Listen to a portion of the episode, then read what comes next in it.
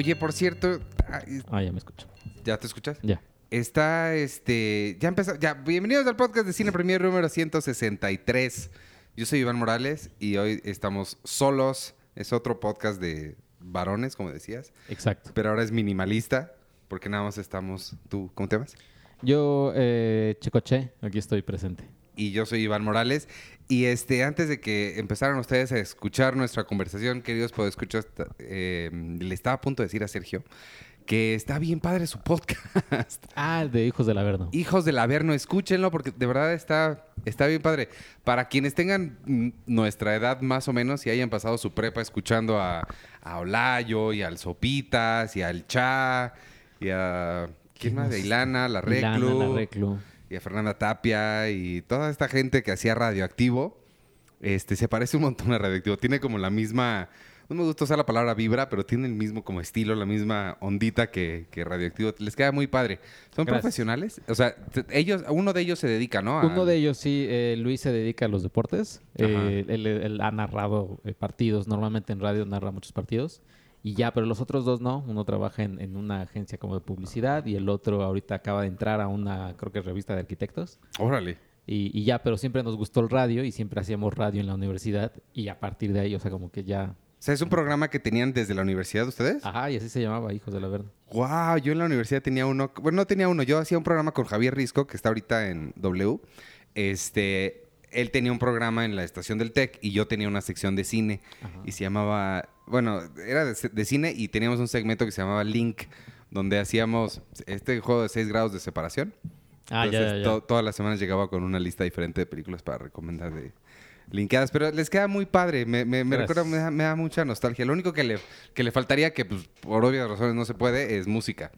O sea, Sí, que, oye, que sí. mandaran a música. Y, y no, cre- que, creo que el, pri- el primer piloto que hicimos tenía música de fondo. Ah, de fondo además. De fondo. Pero, pero muy de fondo. O sea, tampoco nos- hasta ni creo que ni escuchábamos bien la canción. Pero, pero hasta ahí. Pues si es por derechos de fondo, creo que sí puedes tener, mientras esté tu voz principal. Sí, porque además me imagino los algoritmos no han de captar así. Ajá, exacto. No creo. cosas. Pero no, yo digo que de repente manden ahí, "Ah, aquí está la nueva canción de Metallica. ¿Todavía Ajá. hace canciones Metallica? Sí, Sí. de hecho en el podcast hablamos de, de que había rumor de que iba a venir Metallica al Estadio Azteca. ¿Cuándo yo no escuché eso? Hace una semana salió ese, Ah, ese, ese flyer falso. Pero nada, era rumor. Pero yo no recuerdo esa parte en tu show. No, porque lo hablamos justo en este. Ah, es el que apenas va a salir. ¿Cuándo vas a Sale publicar? los viernes. Los viernes aparece ahí, yo creo como a mediodía. Ok, o sea, está. este, el, el principal es Cine Premier es los miércoles, el de Arturo de Friends es los jueves y Los Hijos del Averno es el viernes. En las vier- y por ahí hay otro que, que ese sí ya es nada más eh, eh, empezar a echarlo a andar y, y, y ya. Que es la el que Sí, te sí. platiqué, pero ya me imagino cuando mejor. Para no spoilear. Para no spoilear, lo que sí necesitarían es creo que tener una tele enfrente. No necesariamente, ¿eh? Luego funcionan Sí. sin... Aunque no lo estés viendo. Yo me acuerdo que escuché varios en, así en gimnasio. Hoy así. tú tenías programas de... Es que ahorita que decías programa de radio en la universidad, yo tenía... Porque además mi vida social era cero en la universidad y obviamente me la pasaba en radio. Y tenía... Tuve como tres programas de cine Ajá. Eh, que iban cambiando a lo largo del tiempo.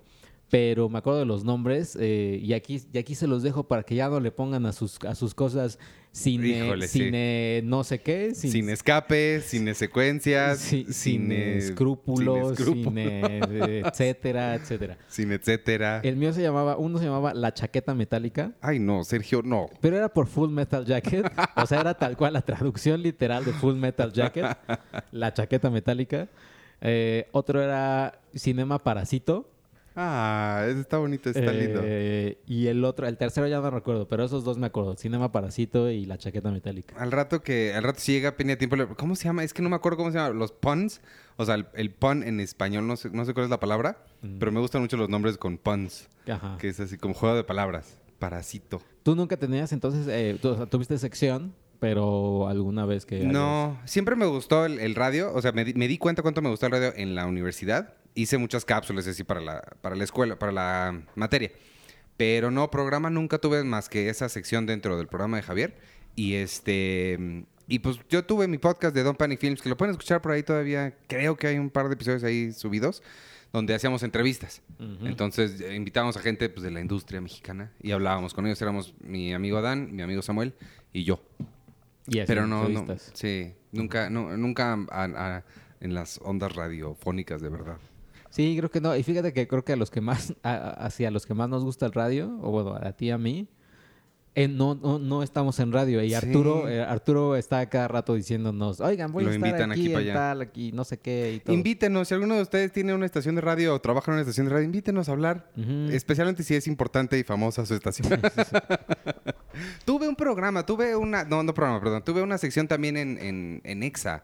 Claro, que era cuando colaborabas también en Cine Premier, o Sí. sea, por, fu- por fuera y nos decías a Itzel y a mí, oye, van a estar aquí. Ajá. Los viernes eran 15 minutos con Jesse Cervantes. Ajá. Este, pero no, fuera de eso no. No, siempre quise. Mabel, por ejemplo, ella está ahorita, creo que en Nexa. ¿A poco? Eh, sí, o en Alfa, o en 97.7, No, alguna bueno. de esas. ¿A poco? En alguna de esas ella está también, creo que ahorita ya los viernes, tiene su sección, para que la escuchen. ¿Y tienes amigos que sí se dedicaron al radio radio? Eh, El amigo es Luis, es el, el que sí está dedicado a radio, radio, y, y ya, ¿eh? Pero fuera de eso, no, mis amigos no. No, de mi carrera sí salió... Bueno, salió Javier Risco. eh, hay una chava que se llama Covadonga Bon, que sale... Tenía un programa en... Pues creo que en Radioactivo, de hecho. Pero luego estuvo en Reactor. Y ahorita está en... Otra, no sé si sigue en En, Reactor. en la plataforma de Olayo de podcast. No. Que me da curiosidad, pero es que la verdad no pagaría. No, es que es la, yo no sé, cómo, no sé cómo le esté funcionando, pero cobrar sí se me hace... Y es que además cuando te lo anuncian así es más de 11 millones de horas en audio. Pues no tengo 11 millones de horas. Sí, está- perdón. O, lo- o Netflix o, o Movie, así de más de 3 mil títulos. Pues Ajá. no los va a ver todos. Que la semana pasada, ¿no escuchaste el episodio que grabamos la semana pasada? ¿va? Sí, no. Porque eh, a Arturo se le ocurrió una idea que no está nada mal, que dice, debería Netflix tener una, yo le llamé ruleta rusa, este, pero como un- una función en la que te pone una película random o una serie random. O sea, que nada más le picas y te pone algo. Hay una extensión en Chrome, pero únicamente es para que tú lo veas en, en- en la computadora. Ajá. Donde sí le puedes poner, no sé si todavía exista la extensión, porque luego se las quitan y demás, pero sí podías hacer eso. Ah, O es que tú- eso está tú, padre. eh, te logueabas en Netflix y, y creo que le apretabas un botón y ya te ponía tal cosa. Sí, está padre, porque es que justo la... O sea, tantas cosas que ver que a veces dices, "Ya, mejor no veo nada, o terminas viendo The Office otra vez. O sea, Pero ¿y qué tal que si pasa que tú lo haces y primero te pone un anime? El capítulo 4 de Naruto. pues, le pones shuffle otra vez y ya Ento- te- y te pone así, la fea más bella, episodio 3. eventualmente pondrá algo Vas a- que- creo que vas a hacer lo que haces normalmente, solo que... más lento. Y se nos ocurrió, bueno, se eh, a alguien se le ocurrió ese día, este, recomendarnos cosas así random entre nosotros. ¿Esa te gusta esa idea? Que cuando tú le digas, Arturo, tu tarea esta semana es ver tal. Ah, ya. Como algo que la otra persona ni se espere, ni tenga idea, ni nada, y pues te tocó, te tocó. Está chistoso, podría funcionar algo chistoso. Eh, Está, está buena. Lo, lo que creo es que luego eh, vemos o escuchamos, no, es que todo el mundo tiene que ver Luis- la serie Luis Miguel, pues obviamente. Te recomiendo la serie Luis Miguel. Ah, pues, ¿qué has visto? No, la Luis cosa es que sea algo oscuro, o sea, algo que nunca, así que no... El Pero tipo de cosas que tú ves. Ajá, pero también depende de que la persona le guste. No, ni modo, si no le gusta, ni modo. No, no, pero el, el- el- el que recomiende, que, que sea curioso de- por naturaleza. Porque si es alguien que dice, no, pues a mí dame el... Pues somos nosotros. Eso sí. ¿Qué viste esta semana? ¿Viste algo? Estuviste en Londres. Estuve en Londres, que sí se puede decir, ¿por qué fue? Porque no, no firmé embargo ni nada. ¿Fuiste a, a- a ver el Tate? a, a ver el Tate Museum, eh, a Rocketman por la, la- la película de, de Elton John. Elton John, Híjole. no estuvo Elton John ahí. No, cómo me gusta Elton John, de verdad. Lo que me enteré ahí Es que es gay. es que eh, es peloncito. Eh, no, que es amigo de Richard Madden. ¿Quién es Richard Madden? Richard Madden. ¿El director? No, Es un el, director. el actor que hace a, déjate digo el nombre, él hace a el guardaespaldas en la serie de Netflix que ganó el Golden Globe. Ajá. eh, como mejor actor. Él, es- él hizo a uno de los Stark en Game of Thrones, al que le mataron ahí este, ah, a la esposa y, y demás. Como verán, yo soy fan de Game of Thrones, pero soy malísimo con Súper los nombres. fan. Desde, los, desde Lost ya no me he querido aprender nombres. Rob Stark. Richard Madden hace a Rob Stark en, en Ah. Game of Thrones. Él hizo al príncipe en Cenicienta. Y él hace en la película de Elton John al productor John Reed ah, que es el mejor amigo. que es el mejor amigo y que él es amigo, o sea, en la vida real es, es- o sea, es amigo de Elton John porque le estaba diciendo a un grupo de periodistas, no, sí es que ayer vi a Elton y no sé qué, bla, bla, bla. ¡Wow! Y como dato curioso también de Rocketman, hace a John Reed, pero ese John Reed también aparece en Bohemian Rhapsody, que es el, el John Reed en la vida real es productor Ajá. de Es con, escribió muchas de sus- con quien escribió muchas de sus canciones Elton John al principio, ¿no? Ah, no, ese es ese interpreta a Jamie Bell. ¿Y cómo se llama ese? Entonces me estoy confundiendo de nombres. ¿Bert? Eh, Bernie Bernie Taupin. Bernie. Bernie Taupin es el mismo que ha escrito con, Sí. con Elton John. Él interpreta a Jamie Bell. Ah. Y John Reed lo interpreta Richard Madden, que aparece en Bohemian Rhapsody y es el productor que también, eh, que al principio, que se ven como en un café y dice, ah, tú debes de ser Freddie Mercury. Es, la- es el mismo personaje, Pero es otro actor. es otro actor. Ah, hubiera estado ¿En qué película? Ah, no, estoy pensando en Charles Manson. Que Charles Manson va a ser el mismo actor en no sé dónde y no sé dónde. Ajá, en la de Tarantino Tarantino, y y en, la serie de David ah, Fincher. David Fincher. Ay, qué padre. Ah, está, Pero está- no viste la película. No, no, no pasaron nada. Nada más vi el tráiler en mi compu otra vez. Tengo muchas ganas de esa. Y de la de Yesterday. Yesterday. Acabamos de, bueno, acabo, ayer lanzaron el trailer, yo lo acabo de ver ahorita, qué cosa. Y te digo que me da mucho coraje porque yo siempre, de hecho creo que una vez lo hicimos como pregunta del podcast, de qué película te hubiera gustado dirigir a ti. Siempre me he hecho esa pregunta, como que quitar Fight Club de la historia y haberla hecho yo, pero nunca se me había ocurrido como una historia, o sea, la historia de un güey que se despierta un día y ya no existen los Beatles y él, pues, es- es- entre comillas, escribe las canciones de los... Está increíble y es Da- Danny Boyle me, me gusta mucho. Sí, ah, pe- pero también eh, qué fortuna a esa persona que le ocurre que él también es músico. Porque imagínate. no, claro, pues... Imagínate que te ocurra así de, ay, ya me enteré que no existe la fórmula esta de, de la bomba atómica. La voy a hacer. No, pues no sé. Bueno, que es un peligro también. Yo me imagino que la película va a tratar de eso porque por mucho que sea músico, él no tiene ese talento. Entonces, cuando se le acabe el catálogo de los Beatles, ¿qué va a hacer? Porque, pues, Que el catálogo es impresionante, pero sí, o sea, no tienes el talento y no, y, y al final también después de un rato sí te llega la culpa. O sea, sí dices, pues. no sí, pues en el tráiler se ve bien angustiado el pobre. Ajá. Sí, yo siempre me lo he imaginado como con Fight Club o algo así. Creo que, pero es que, es que de, de haberlo hecho, o sea, pude haber hecho sincronía. Es, es que esa idea la tengo desde hace miles de años. Entonces, ¿qué tal que hubiera que sincronía, en lugar de haber hecho sincronía, hubiera hecho la historia de un güey que se despierta un día y no existe, no sé, 500 Days of Summer o, o antes de la- del amanecer, que sí podría ser hecha aquí en México. Entonces, un güey que se despierta y no existe y la recrea con actores mexicanos. Está padre. ¿Qué tal si existió una película como Roma y Alfonso Cuarón es un viajero? Oye, esta semana se estrena. Ah, mira, hablando de Roma, bueno, no, no es Roma, pero es Cold War, que a ti no te gustó. Eh, no. A mí, a mí, mira, no está Penny para defenderla, pero. O sea, está bien, Ajá, o sea, me gustó pero. bien y ya. Híjole, sí, para mí te digo, es como mi, mi, mi lado, mi lado monóculo, mi lado serio, periodista, crítico de cine, que ve cosas así. Sí le ve el mérito y está muy interesante y muy buena, y el- la, la temática, y las texturas, y el color, y el ¿no? claro oscuro. Pero mi yo que va al cine porque le gusta el cine, no, la verdad es que sí está, híjole, sí, sí está pesadona. Está muy interesante, está padre. Creo que sí vale la pena porque pues es de las películas que hay que ver del año, pero en mi particular punto de vista sí, ese tipo de cine sí me, me- me cansa. Que no me pasó con Roma, está, está curioso eso. Ujú. Pero sí. También eh, creo que a mí no me cansó, pero afortunadamente agradecí que durara hora y media la película. Porque dije, no me puedo echar tres horas de esto. pues Sí No, estaría sí está... como las películas de... eh, no sé si White Ribbon también dure mucho. Esa no la he visto, por ejemplo. Yo tampoco. Eh, o las de... mm, ¿Cómo se llama? Este... Satán Tango y este hombre. Este, este, el caballo de Turín. Ajá, el caballo de Turín sí la vi. Belatar. No, caballo de Turín dura como siete horas. Pero sí la vi. Bueno, vi una versión entonces, Ah. porque no estuve siete horas. La vi en un festival que hubo aquí. Tal vez fue una- un corte pequeño o me estoy confundiendo de película, pero según yo sí la vi. Va- va- voy, a, re- voy a buscar mientras cuánto dura, pero sí, Satán Tango creo que sí dura este siete horas. Es Belatar, este cineasta que no. Pero pues va- vayan a ver y, y, bueno, este ta- también se estrena Shoplifters, que es la que ganó en Cannes. Esa sí tengo muchas ganas de verla. No la, no la he visto. ¿Cómo le pusieron en español? ¿Te acuerdas? No. Asunto, un asunto de familia, me parece. Que es la que ganó en, en Cannes. Se estrena La Gran Aventura Lego 2. ¿La viste? No, tampoco. eh, el remake de la boda de mi mejor amigo que, o sea, está bien, híjole, está, está rara. Ya nos enteramos de qué canción cantan. No me digas, es que yo sí la quiero ver. ¿No te digo? No, Ah, no, bueno. no me digas. Yo sí, yo sí estoy esperando verla. Eh, no sé si para este fin de semana, porque porque la, la, la ropa se me juntó en cuanto a textos y, y no creo no creo verla este fin de semana, pero sí me da mucho morbo. Eh, Mabel, eh, vamos a tener unas entrevistas con el elenco Ajá. y le pregunté a Mabel y pues sí, ella, ella eh, eh, educadamente me dijo que, que, pues que, que está bien. O sea, Que ahí está. que, que sí. Me, me dijo, sí, sí hago las entrevistas. Híjole.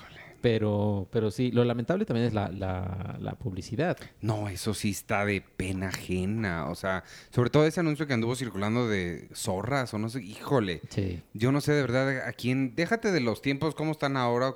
¿A quién se le ocurrió usar eso en general, en el tiempo que Que, sea? que ni en la de Julia Roberts estaba No, así, pues es que- ni las primas son así. No, no, no, no, no. Está pésimo eso. Para quien no sepa de qué hablamos, es, dice. En el anuncio dice las primas zorras.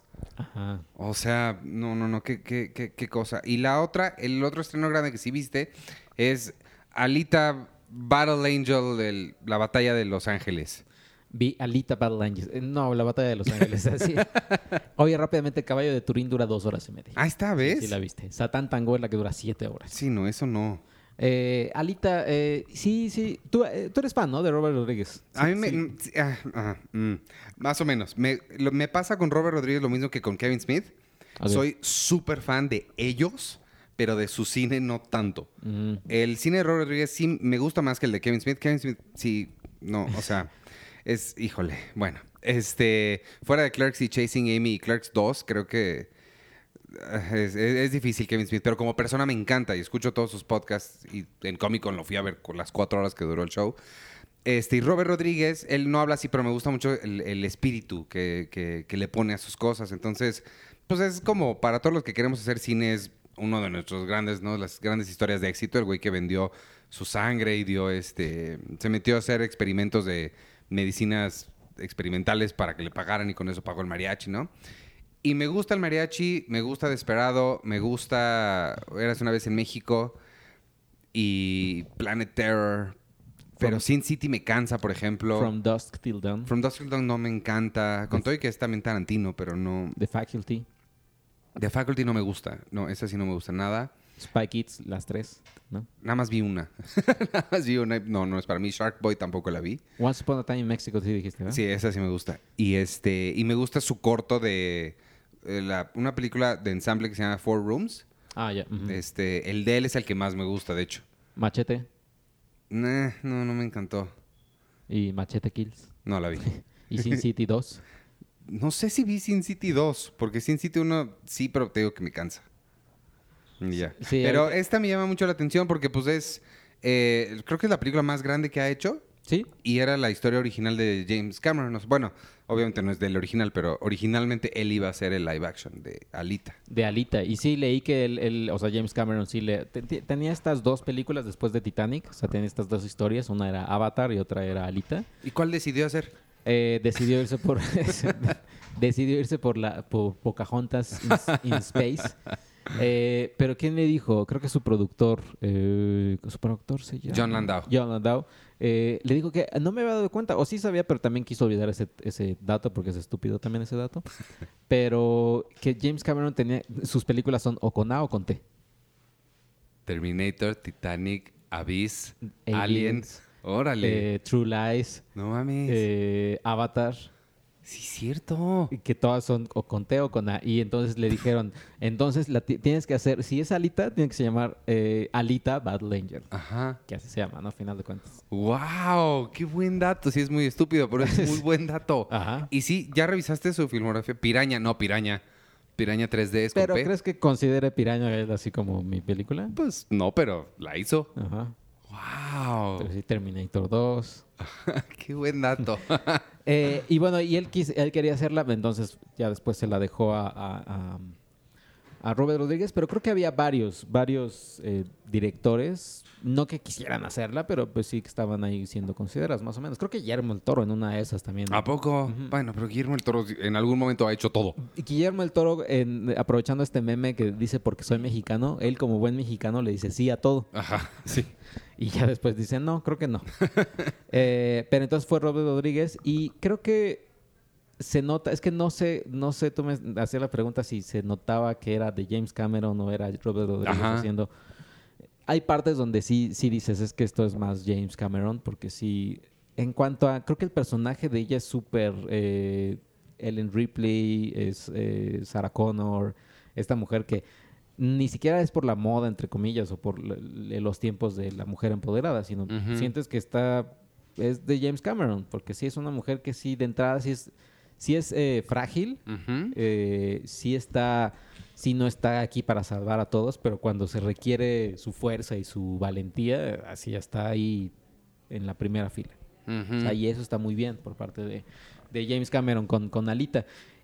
Pero Robert Rodríguez sí hay, hay elementos ahí medio folclóricos eh, Tex-Mex eh, uno de los robots tiene como este, esta espalda que parece su, su, calendario azteca. Ah, caray. Este, el protagonista del chavo es, es Robert Rodríguez, o sea, tiene su chamarra de piel, su, su paliacate. ¿A poco es su sombrero? Casi, casi su sombrero. O sea, dices, güey, eres, o sea, es como Woody Allen cuando se ponen todas sus películas. Así, así es este, con este personaje. ¿Viste el, el, el anime original? No, no lo vi. Ah. Creo que es eh, manga. Creo que todavía no se Hay una, hay, una caricatura. hay una caricatura por ahí, pero no, no la vi. La verdad es que iba con la historia en cero y me gustó, o sea, me entretuvo. Le ha tenido, o sea, después platiqué con varias personas. Sí, sí su problema, sí entiendo por qué, hacia dónde va, porque son dos películas, básicamente. Eh, quiere hablar como de mucha cuestión de cyberpunk y además es filosofía de qué nos hace humanos. Y es esta ciudad que está arriba de nosotros, tipo Elysium, y nosotros que vivimos abajo somos los marginados. Pero hay una carrera de patines que es increíble. Así es como de, güey, me pones 20 cosas. Deja digerirlas también. Alguna te debe gustar. sí. y, el, el, Ay, ¿qué? Se me olvidó que te iba a preguntar. Algo de él. Ya no me acuerdo qué era. De James Cameron, Robert Rodríguez. No, de Robert Rodríguez, pero ya no me acuerdo qué. Pero bueno, algo de que me gusta mucho de él es que, igual que Richard Linklater, tiene su estudio en Austin. él es como él en sí mismo. Y toda la película la hicieron ahí en Austin, en su propio estudio. Eso, eso me gusta también mucho de él. Sí, sí, sí. Y además que, eh, pues tiene, o sea, se, o sea, toma, no toma ninguna estrella, así que es como igual James Cameron, no toma ninguna estrella así, A-list star. Pues Christoph Waltz es lo más grande que, tiene, ¿no? El más famoso. Sí, y creo que ya ahorita, pero por, porque se les volvió famoso, eh, Mahershala Ali es el, el, ah, ¿sale? el, enemigo. Órale. Eh, y Jennifer Connelly, eh, pero ella porque pues luego está Ah, sale Jennifer Connelly. Órale, no tenía idea. Eh, pero sí, Mahershala Ali es el, el, más conocido y todos los demás pues son, son buenos actores, son, también, pero tampoco son así, este, Mark Ruffalo, Brad Pitt, etcétera. Ya me acuerdo que te iba a preguntar, ¿esta es la película que reivindica al, anime live action?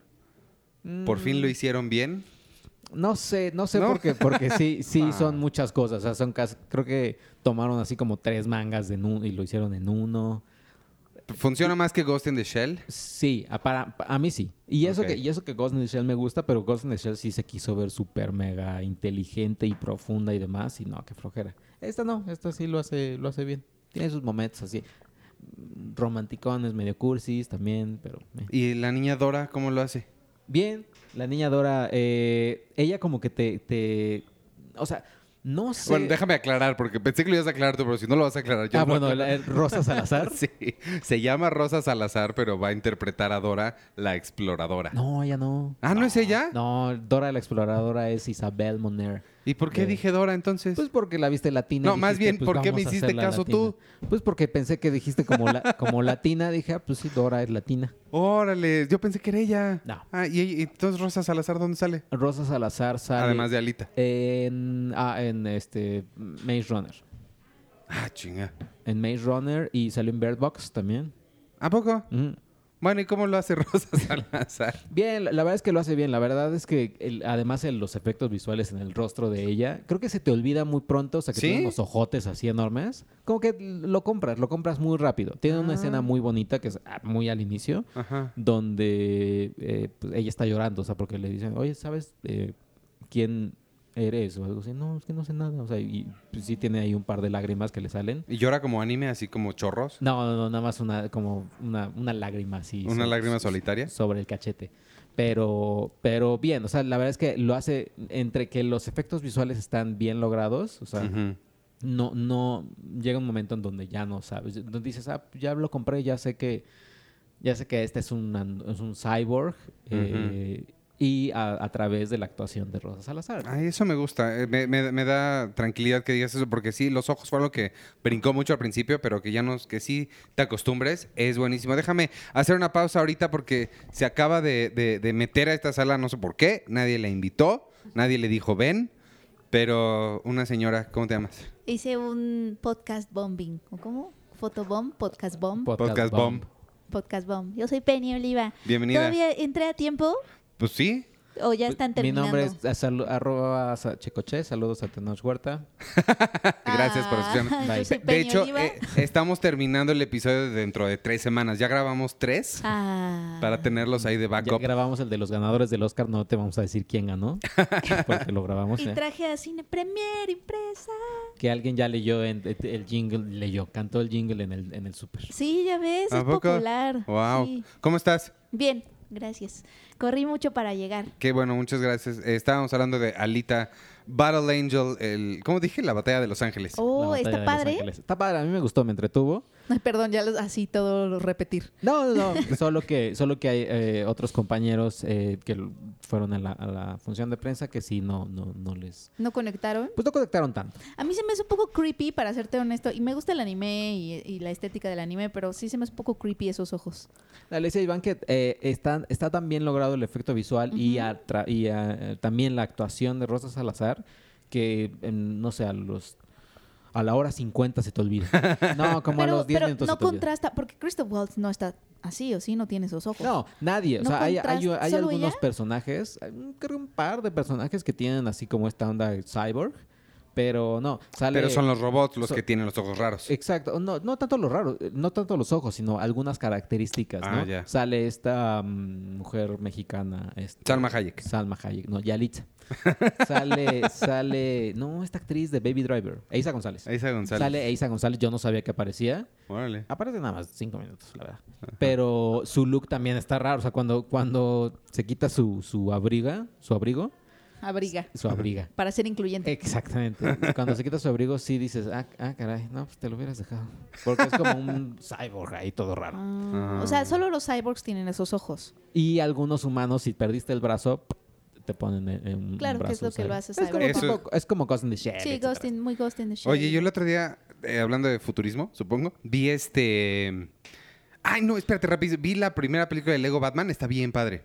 Este, no, pero eh, sí, no la había visto y me gustó mucho. No, pero lo que iba a decir es de Minority Report. Vi Minority Report, está bien buena. ¿La volviste a ver? Sí. Vea que ve- volver a ver el cine de Spielberg es Sí. otra Es cosa. revelador. Sí, sí me gustó. ¿Tienes más que decir de, de- de Alita Salazar? Mm, no. Pueden Ah. leer la crítica que pronto va a estar en Oye, y su nombre sí me recuerda mucho a las alitas, me da hambre. Pues sí.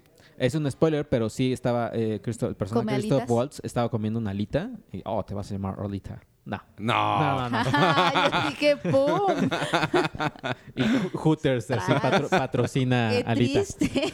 Oye, que no, ¿sabes quién? Que nos patrocina a nosotros chilis y nos manden las alitas de chilis me gustan Oh, mucho. las alitas de chili son Sí. Eso es, increíbles. eso es genuino. A mí me gustan, o sea, se va a oír muy extraño, pero a mí me gustan las, las verduras cocidas de chilis. Están Sí, ¿no? sazonadas, es que ahora que mi doctor, o sea, me, me tiene un poco en dictadura perpetua, Ajá. Esas son las verduras que sí me gusta comer. Están sazonadas como con pimienta. El otro día estuve pensando que quizá era pimienta, porque las quiero aprender a hacer. Debe ser un este sazonador como todo en uno, que son sazonadores que se llaman Ah. sazonador de cosas y traen un montón de Ah, y de esos hay, ¿no? Los sobrecitos. Digo, Sí. son, sí son como... mm, Son botecitos chiquitos Ajá. de McCormick. También que nos patrocina McCormick. McCormick, Sí. alitas de Hooters y de chilis. y de Sí. chilis. Bienvenidos. Pues ¿qué más? ¿Qué más vieron esta semana? ¿Tú viste algo esta semana? Eh, bueno, eh, esta semana se estrena Cold War, ya hablamos de ella. Ya hablamos se de ella. estrena Lego dos. Shoplifters. Se estrena... Shoplifters, Lego 2. La boda de mi mejor amigo nadie la vio aquí. La boda de mejor Ya amigo. Hablamos un poquito también ya de ella. Roma, que va a llegar a Cinemex. Roma va a llegar a Cinemex. Oye, ¿no que van a, van a remakear este Escape de Nueva York. Creo que sí. Sí, pero ya, ya, ya había salido esa noticia hace un rato. ¿Sí? O sea, hay una nueva, hay un nuevo, un nuevo avance. Ay, no sé, pero es que ayer estaba escuchando el, mi- el podcast de Kevin Smith, que justo hace ratito hablamos de él. Este, están hablando de ese remake y de otro que acaban de anunciar. Ay, no me acuerdo cuál es. Y estaba yo pensando, Aladdin. a la- no, No, no, no. Este. ay, ah, de Chucky. Están hablando del de Ah, Chucky. Pero para esta versión de Chucky ya no es un. No es un juguete que está endemoniado, sino es un, un robot, inteligencia artificial que se vuelve loco. Yo, eh, Ah. yo estaba pensando, ¿qué sería? Habría que hacer una encuesta. ¿Qué preferirían ustedes dos? Les pregunto a ustedes. ¿Que hagan remake de esos clásicos o de esas películas viejas? ¿O que hicieran una remasterización en 4K y Dolby Atmos? O sea, que las volvieran así a remasterizar, como hizo lo de lo que les conté de Peter Jackson que hizo con la Primera Guerra Mundial, la que vi, pero que hicieran eso con, no sé, con alguna de estos remakes que están haciendo y la volvieran a estrenar en cines. ¿Creen que eso funcionaría? ¿Les gustaría eso? ¿Sería interesante? O sea, yo creo que depende de caso, ¿no? De cada caso. Yo creo que habría que analizar casos individuales, porque sí creo que hay algunas películas que la premisa, o sea, querer hacer un remake y, y bueno, o pensando por ejemplo en la boda de mi mejor amigo, este es una premisa que se siente ya vieja, no, Mm. no en el sentido de que ya hemos visto la historia, sino que muchas cosas de la historia ya, ya se sienten anacrónicas. O sea, no he visto la boda de mi mejor amigo, pero hay cosas que no sé cómo se adaptarían a estos tiempos, ¿no? Empezando como por, bueno, que ya, ya sucedió que en su pu- publicidad oficial pusieron, anunciaron a las primas de regiomontanas como unas zorras y de justificación dijeron, no, es que en los 90 las primas se llamaban The Slots, no sé qué. Ah, Sí, ¿dijeron eso? sí. Hace ratito estábamos hablando de eso. No sabía que ya habían contestado. No, no contestaron, mucha gente. Ah, O sea, Ah. mucha gente empezó a decir, no, pero es que así eran, así eran como... Ah, sí. Pero no es Así en es los como- 90 esta película. Pero es, de aún no- así- es de noventa y tantos. No, no, no, la de el remake. No, es, no, no se desarrolla en el 90 y tantos, ¿o sí? No, la de Ana no, no, no, es ahorita. ¿Es, es actual? Pero Ajá. aún así llamarle a una mujer slot también ya no está bien visto. O sea, también hubo un momento en el que estaba bien visto que los hombres se pintaran No, hubo un de momento, negro o la sea, cara. no, pero- es que en el pasado teníamos muchas cosas normalizadas que ahorita Ajá. justamente se está tratando de ya no normalizar, ¿no? Exacto. Entonces, sí, como que sí, el tiempo sí es un factor. Sí. Entonces, yo sí preferiría ver esas películas, entenderlas en su tiempo y disfrutarlas Ajá. también, como son. Pero hay otras que sí emocionan como una reimaginación. O sea, por ejemplo, el West Side Story de Steven Spielberg a mí me emociona. Ah, claro. Ay, no, claro, pero es que es Este, Spielberg. Ajá, Pero, o sea, también ejemplo- depende de quién lo esté haciendo, Sí. cuál sea su visión, cu- qué, va- qué va a ser lo que va a aportar, etcétera. Pero sí hay cosas que, o sea, o ambas, ¿no? Una, una no excluye a la otra, que podamos ver la, la película pasada. Pero hablando de West Side Story, eh, esa, la original también es problemática para los estándares de hoy. O sea, tener a un blanco como latino es ya es algo que no se haría. Ah, no, claro, claro, claro. O sea, no, no se haría así. ¿no? Sí. Pues es como, como el, el remake de La Mosca. O sea, La Mosca, la original. ¿De los 30? l- No, eso es como 50, 60, ¿no?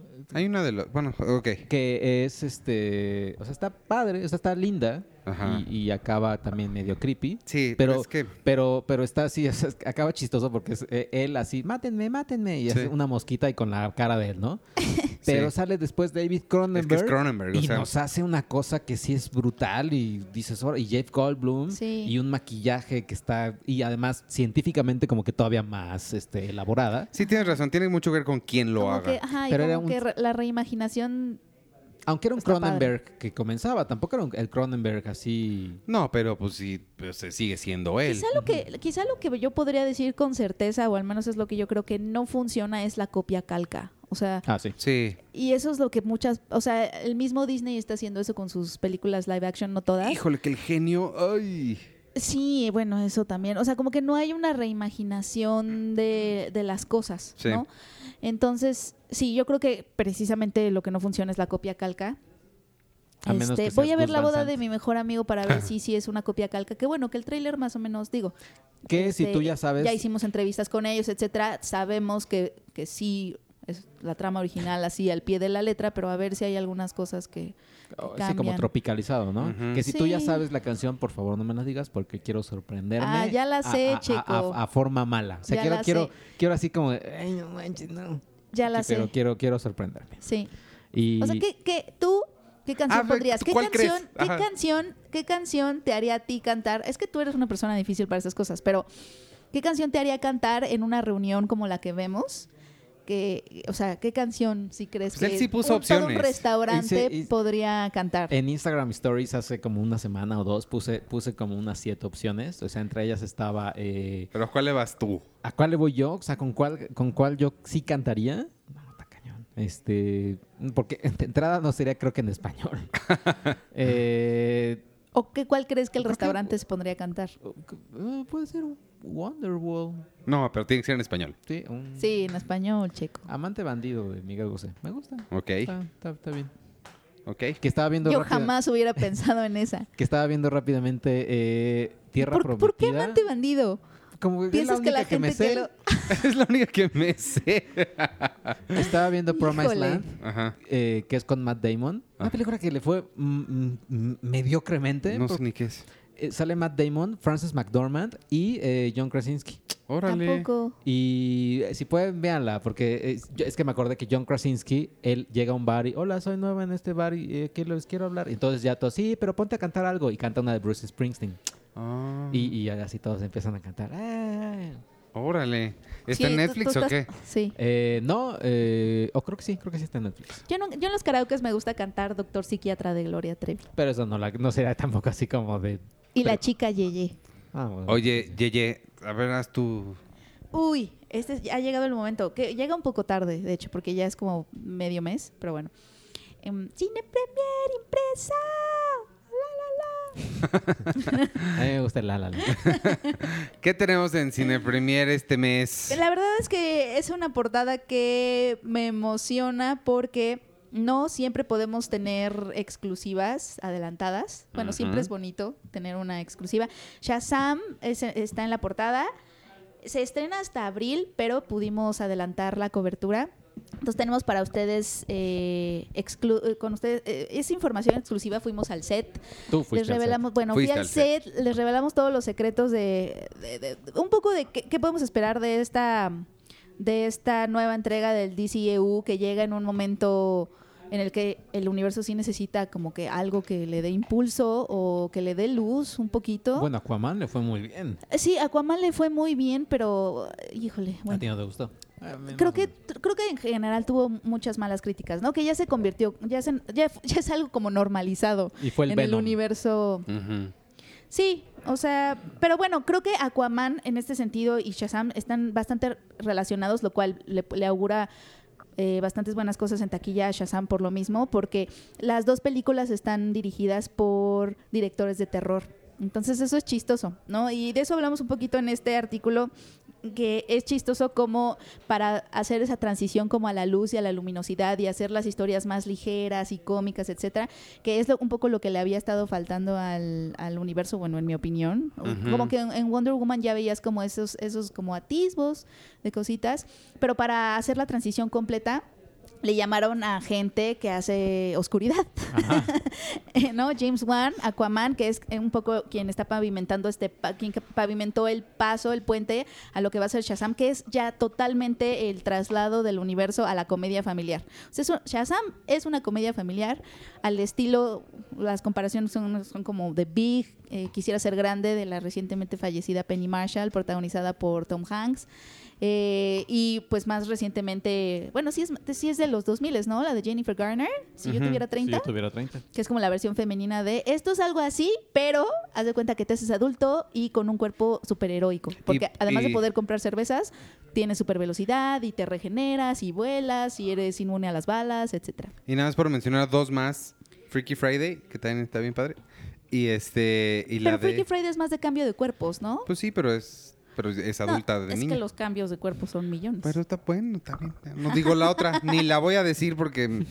Ya. Bueno, aquí es- es- sí, sí, ¿Este tienes razón. no es mío? No, tienes No, ya. razón, no, tienes razón. Porque sí es, de cierta forma sí es un intercambio de cuerpo. O sea, sí. Sí. Oye, pero por ejemplo, él se vería, digo, ya, esta pregunta es muy estúpida, pero él se vería, si, si, si crece, es, se vería así. O sea, vaya, cuando crezca este niño y tenga la edad de este hombre, Es que ¿se vería así? Esa es una buena pregunta, porque si se Pues sí, ¿no? fijan, Es la idea. algo que resalta de Shazam, eh, el look que le dieron a Zachary Levy, que es quien lo interpreta, es que precisamente él encarna todo lo que de niño, o sea, si a ti te dijeran de niño tienes nueve, de- en realidad el protagonista tiene 14, pero bueno, si eres un niño de 12, 10, y te preguntan, eh, ¿cómo, ¿tú cómo te imaginas de superhéroe? Pues piensas en la capa, piensas en algo súper caricaturesco, o sea, nunca Claro. vas a pensar en estos trajes modernizados, metalizados Sí. de guerrero Batman. que ahorita se están tratando de hacer. No, piensas en el personaje del cómic con, con tights rojos, ropa entallada así, pomposo, este, pues sí, con un ¿Pomposo peinado de que tiene medio, medio a la Elvis. ¿Qué? ¿Pomposo de que tiene muchas pompas? Sí, Iván. ¿sabes cuál? La de Bruce Willis, ¿no? Esa no es la que querías decir. No, no era. ¿Cuál es de Bruce Willis? Donde es un niño chiquito. Ah, Kid. My Kid. My Kid. Kid. Mi encuentro conmigo, que Sí. se llama en español. Ah, esa Sí, le gusta sea, mucho a mi papá. Zachary Levy eh, llama la atención su traje, es súper colorido, es como una caricatura, básicamente, porque precisamente la visión de Leah Butler y la diseñadora de vestuario y en general del director, que es David este, Sandberg, que es el de cuando las luces se apagan, era precisamente darnos un, un- un superhéroe como un niño se lo imaginaría. Y entonces sí se aleja de todas estas, estas imágenes más aguerridas que, que, se- que hemos visto, ¿no? De los trajes de Batman, de Superman, que ya son como más... O sea, ya no, no los quieren hacer como tan ñoños, Ajá, ¿no? ajá. En este sentido. Este sí es un ñoñazo. Este sí. O sea, este, es, este traje es de un ñoñazo, tiene un, un rayo en el pecho que brilla, tiene una capota, este pues este traje que es, o sea, en apariencia es sencillo, pero sí tiene, tiene, im- tiene una textura impresa en 3D a lo largo de todo el textil, pesa muchísimo y atrás tiene como toda una batería para que, para que ese rayo sí, sí se prenda. O sea, obviamente se, se hizo más intensa en postproducción, pero, o sea, sí era un efecto Ah, práctico sí. en el Ah, set. oh. O sea, él sí, y lo controlaban con un, con un, eh, este, vía control remoto Ajá. desde una consola controlaban cuánta intensidad había y obviamente eso se intensifica en postproducción, En etcétera, postproducción. pero pues es algo que querían hacer. Y pues mira, yo fui sin con cero expectativas al, al set, cero, o sea, porque yo decía, es que ya no hay ya no hay esperanza para este universo de superhéroes.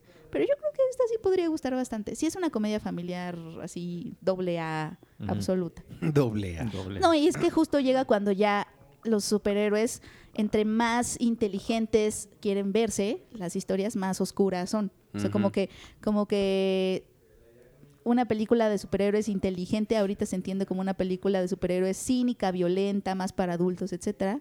Y Shazam está caminando es hacia el que- sentido contrario absoluto. Que eso es lo que me gustó mucho de la de Batman, de, de Lego Batman. Que yo siento que hace falta un Batman para niños. O sea, sí me gustaría que mis, mis sobrinos o niños chiquitos puedan ver Batman. Porque ellos no pueden ver a Bane ahí gritándole y todo. O sea, No, y además creo que llega Shazam en un, en un momento donde vamos a tener la- esta... Que sí va a estar muy divertida, lo que quieras, porque es Marvel, pero va a estar esta seriedad y esta... Bueno, es, es DC. No, no, no, pero Ah. por Captain Marvel Ah. eh, va a estar esta... Ah, mira, es- ¿qué está? O sea, sí, el empoderamiento de la mujer, pero eh, la cara de Brie Larson enojada todo el tiempo. Y, así, "Ah, y después Sí. vamos a tener Avengers Endgame, que va a ser el drama, que todos se van a morir y que... ah, Va a ser un y- despido Y, todo absoluto. el despido y todas las lágrimas y más. Pero llega Shazam que es de, oigan, pues, vamos a relajarnos. Sí, Vamos a tantito. relajarnos. Y es que está padre porque es el primer superhéroe que, que tenemos, yo creo que en el universo de ambos lados, tanto Marvel como DC, en donde él, él está emocionadísimo de ser un superhéroe. O sea, como que nadie, todo el mundo se lo toma Ah, muy en serio y él está así como de, no manches, no puedo creer que soy un superhéroe. o sea, pues como es- que, Spider-Man hace un poquito eso. Pero... como que es un superhéroe súper a propósito. Sí, Spider-Man tiene algo de eso, que es que es un poco es, este se llama Billy Batson, el personaje, es un poco como el coming of age del DCU que no tenían, que, que Oh, sí, sí. tienen un poco en Spider-Man, y que aún así, pues sí, se lo toman muy en serio. ¿Y qué más trae? Ah, trae más cosas, sí, cierto. Obviamente tra- trae el, el texto de, de Checo de Alita. No, yo no lo hice. ¿Tú no lo hiciste? Lo hizo Moni. Moni. Él fue, pero... Ah, a Ah, ver no, la disculpen, película. claro. Esta, Bueno, Vera, nuestra corresponsal, fue quien hizo. No sé por qué me quedé con la idea de que tú lo habías hecho. Este, y Moni, Ani Moni, Animal. hizo una entrevista con Robert Rodríguez que está muy interesante. Este, ya contaste esto, todo lo de James Cameron y todo. Ya. Eso está súper cool. Tú sabías eh, el, el dato estúpido que, que aprendí, Ah, que sí. seguro me olvidé. James Cameron solo tiene películas con T o con A, que se llaman, o sea, que empiezan con T o con A.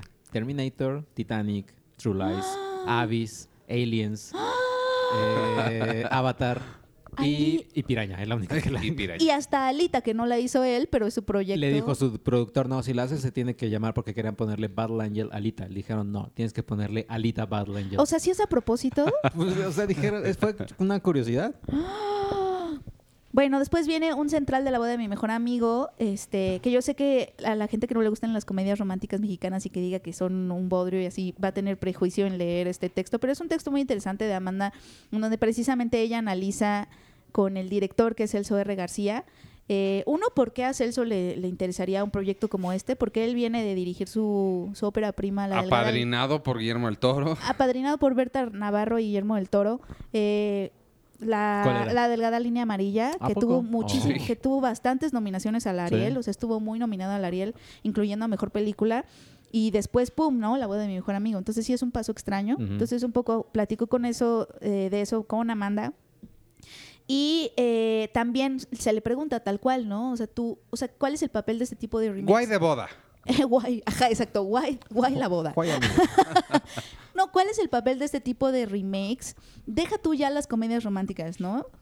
Sino de este tipo de remakes que son un poco, pues, tal cual la copia para otra audiencia. Y también van a ser 50 eh, First Dates, eh, ahí viene. Ah, sí es cierto. Creo que es género, ¿ves? No sé quién es, pero va a ser... Sí es cierto. Y también Sony. Y 500 días asalariados con ella. Es cierto. No, no, no, no, pero... Eh, digo que no te extraña tampoco. Sí, tampoco te extraña. No, pero es muy indie esa. Sí, y creo que a mí lo que me llama la atención de la boda de mi mejor amigo es que a pesar de que sí tenemos un panorama en donde se hacen muchos remakes, sobre todo de éxitos chilenos, hindús, etcétera, como Una mujer sin filtro, Hazlo como hombre, etcétera, etcétera. Este, qué pena tu, vida. Frida también, no, manches Frida. Este, no manches, Frida, mi pequeño, mi pequeño gran hombre que acaba de ser hace poquito. Tres idiotas. Sí, sí tenemos, o sea, sí tenemos muchos remakes que han como invadido un poco el panorama, pero La voz de mi mejor amigo tampoco lo pondría en ese costal porque al menos los otros, estos otros remakes no son muy conocidos por el público mexicano. O sea, son éxitos taquilleros en, en, India, en hindú, en India, en, Argentina, en Chile, etcétera, y los traen acá para darlos a conocer al público mexicano. ¿Qué pasa con la voz de mi mejor amigo? Pues que todo el mundo la conoce. ¿no? Y aparte acaban de sacar su photoshoot especial con el elenco. Sí, fue no sé cómo, qué habrían hecho ellos así. Ay, mira, lo sacaron justo ahorita. Ajá, o sea, como que es muy conocida. Entonces, ¿qué se hace, no? O sea, ¿cuál es el papel de este tipo de remake? ¿Tiene un papel en la industria del cine mexicano? ¿No lo tiene? Este, ¿Tiene un rol en una industria que justamente adolece un poco a veces de originalidad en, cuanto a sus propuestas más masivas. Y de eso, de eso va el texto. Entonces me pareció como interesante analizarlo por ahí. Y además le sigue un texto de las mejores eh, comedias románticas de la última década.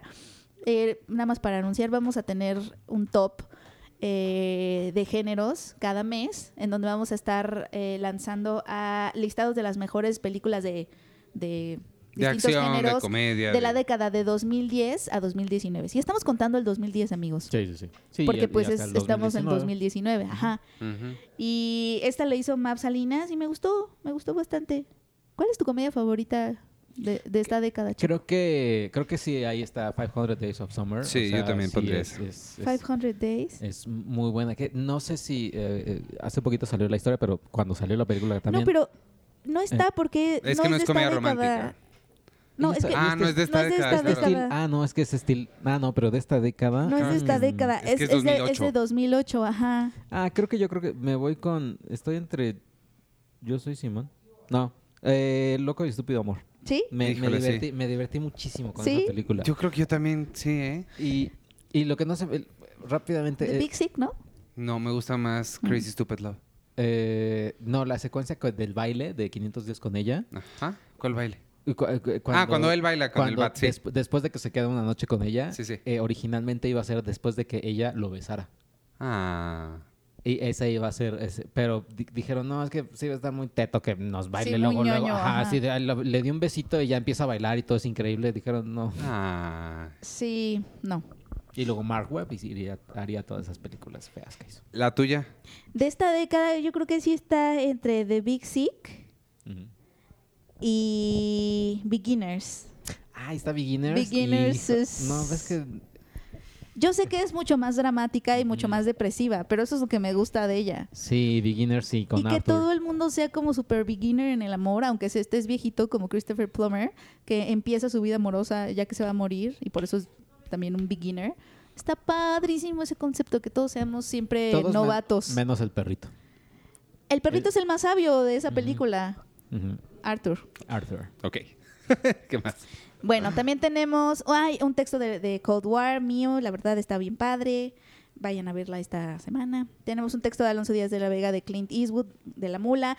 Tenemos una cobertura de la, de la favorita, que, que ya se... Bueno, sí, que está empatada ahí con Roma para los Óscares. Y lo- sobre todo tenemos, lo que me interesaba era tener entrevistas con, pues, con las Con actrices. ¿no? Que realmente es un- como una cátedra, este triángulo virtuosísimo de mujeres.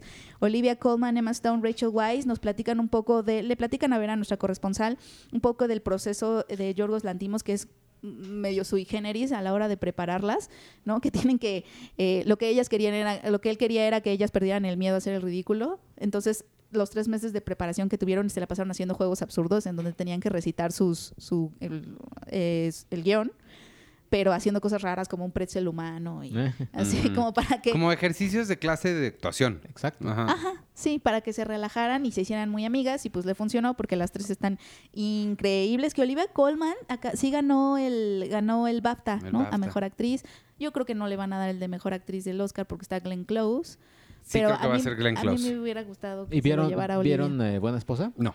¿Tú la viste? Yo no la he visto, la tengo que ver. La verdad es que sí, Sí, sobre sí todo me buena. gusta mucho el, el- el- el discurso que, o sea, que te genera después. Ah, ¿sí? O sea, está, está muy interesante porque sí, eh, es, es- sería spoilearlo, pero sí dices, órale, creo que te genera, o sea, genera mucha conversación posterior.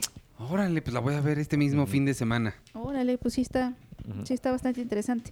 Y pues bueno, en Martín y Show tenemos algunas cosas. Eh, bueno, obviamente tenemos nuestro especial del El Oscar. especial del El Oscar. especial del Oscar que eh, está más enfocado no tanto a decirte exactamente qué onda con los nominados per se, sino a analizar todo el pues toda esta crisis un poco que está viviendo el Oscar para hacerlo un poco más atemporal, amigos, también porque los, los nominados se anunciaron gracias Academia eh, El Después de nuestro cierre. después de nuestro Hay cierre. que decir que, que cerramos los 15 Más o menos. y el- las los nominaciones son el 20. Tantos, ajá. Sí. Y hay veces que sí lo logramos, como por ejemplo cuando los Oscars son en marzo. pero esta vez no. Pero me gustó un poco Pero más. está muy interesante. Es que luego, luego sí, cuando ya tenemos la lista de candidatos así tal cual, que lo único que se hace es que, que está tal cual en web también. Nos quita un poco espacio para, para el análisis. Entonces, eso me gustó porque tenemos el especial que siempre tenemos en web de predicciones por cada categoría, análisis de candidatos. Lo tenemos en el sitio web, amigos. Este, y en print nos tuvim- tenemos además espacio para hacer análisis y, y temas más atemporales. Que además viene mucho, o sea, es muy relevante para esta ceremonia en la que la academia está tomando decisiones rarísimas. Extrañas. Acaba de haber otra polémica hace poquito, ah, creo que ayer. La de No, hoy, ¿no? ¿Fotografía y edición o cuál? Sí, no, los de las categorías que no van a... Sí, está ya- rarísimo. y ya creo les que contestaron. lo, lo más atinado fue lo que yo he leído, lo que puso Guillermo el Toro, que es pues, la cinematografía y la edición son las El cine. lo que hacen al cine cine. O Sí. sea, es literal, o sea, porque el teatro tiene, tiene guion, o sea, sí. Pero Si todavía dijeras Bueno, se- vestuario, dices, bueno, Sí. maquillaje, bueno. va, o pero sea, pues, digo, hay que, hay que recalcar ahí que no van a ser, o sea, se supone que cada año van a cambiar las categorías que, que no se van a, o sea, que no siempre van a ser las mismas las que no se van a transmitir y que el próximo año las que no se transmitieron en este tienen asegurada su transmisión para el próximo, pero pues ya quiero ver que no, no que en algún momento no quieran transmitir mejor película, Sí, ¿no? no, no. Ajá, sí. mejor Ay, no salió director o- película. O sea, siempre va a ser las que consideren O actriz, menores. actor. Sí, no, o, o sea, todas esas eso no. jamás va a pasar. Entonces siempre les va a tocar, pues prácticamente a las mismas, ¿no? Ajá. Y, y sí, está tomando decisiones bien extrañas, pero, Y corto documental. y para entender por qué las está tomando, amigos, lean nuestra edición, porque Sí. justamente ahí explicamos, me gusta la, la ilustración con la que empieza el especial, porque es un Oscar, dice la crisis del Oscar, o el Oscar en crisis, y es un Oscar así como oxidado, este descarapelado, pobrecito. En crisis. Edgar Apanco justamente hace este análisis de qué le está pasando al Oscar ahorita en la era de las redes sociales, cuando ya la gente ya ni siquiera lo quiere seguir en, en transmisión en vivo porque pues están las redes sociales, eh, los hosts que se sienten cansados, las categorías, as- analizamos todo, por qué tienen, e- por qué tienen esta crisis. Eh, tenemos una cosa bonita que se llama los, las cuatro estaciones del Oscar, en donde analizamos la historia y, y- y por todas las etapas eh, por las que ha pasado esta ceremonia. Eh, también proponemos nuevas categorías que deberían ya estar y, y no solo eso, sino le damos el premio a alguien, Ah. así como, o sea, Ese me gustó mucho a mí. eh, Sí, está, está muy bueno, lo escribió el Alejandro Alemán, nuestro amigo el Salón Rojo. Él nos propone categorías que ya deberían de ser incluidas en la academia, eh, porque la academia pues sí necesita cambios, pero quién sabe si está tomando las mejores decisiones para, Ujú. para, pues, para tenerlos. Y después ya pasamos a una pequeña guía de qué se espera, qué es lo que la academia toma en cuenta para premiar en cada categoría, ¿no? Y si analizamos los casos de algunos candidatos, ¿no? Obviamente está mejor, está mejor fotografía, nosotros sí lo pusimos. Sí, Aunque sí. también nos falta espacio, ahí está mejor fotografía. mejor película, mejor dirección, mejor fotografía, mejor edición de sonido, mejor guion original, adaptado. Y tenemos también entrevistas, ¿no? Con Adam McKay, tenemos una con Lady Gaga, eh, análisis de mejor actriz de reparto, a mejor actor de, de reparto. Y tenemos también una parte que me gusta mucho, que es como numeralia del Oscar, que yo sé que es como medio cliché, porque todo el mundo saca su numeralia. No, pero Oscar, trae cosas muy Está interesantes. muy completa, de verdad, de verdad. Son como una serie de gráficas y de datos ahí de eh, cuáles han, eh, por ejemplo, quiénes son las películas que han ganado, países que han ganado el Oscar a Mejor Película Extranjera, ¿no? Por ejemplo, Italia es la que más, más estatuillas tiene. Eh, México es el segundo país con más nominaciones que nunca ha ganado la categoría, por ejemplo. Eso, eso podría cambiar este año. ¿Quién sabe? Ahí está. Y también sobre todo una, una tabla de la taquilla, o sea, de, de que sí hay este abismo entre las películas que se premian en Estados Unidos y las películas que la gente realmente ve, ¿no? Este, pues prácticamente hay un abismo de taquilla, ¿no? Entre, entre las películas que se llevan los premios.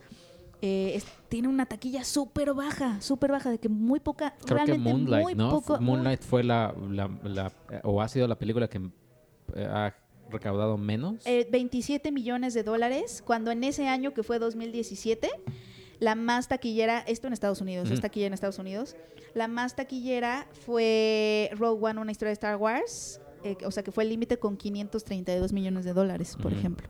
Y ese es el tipo de datos que podrán encontrar aquí. Eh, ¿cuál, es el, la ¿Cuál ha sido la ceremonia más corta, en la que duró 15 minutos? ¿Cuál ha sido el discurso más corto, el más largo?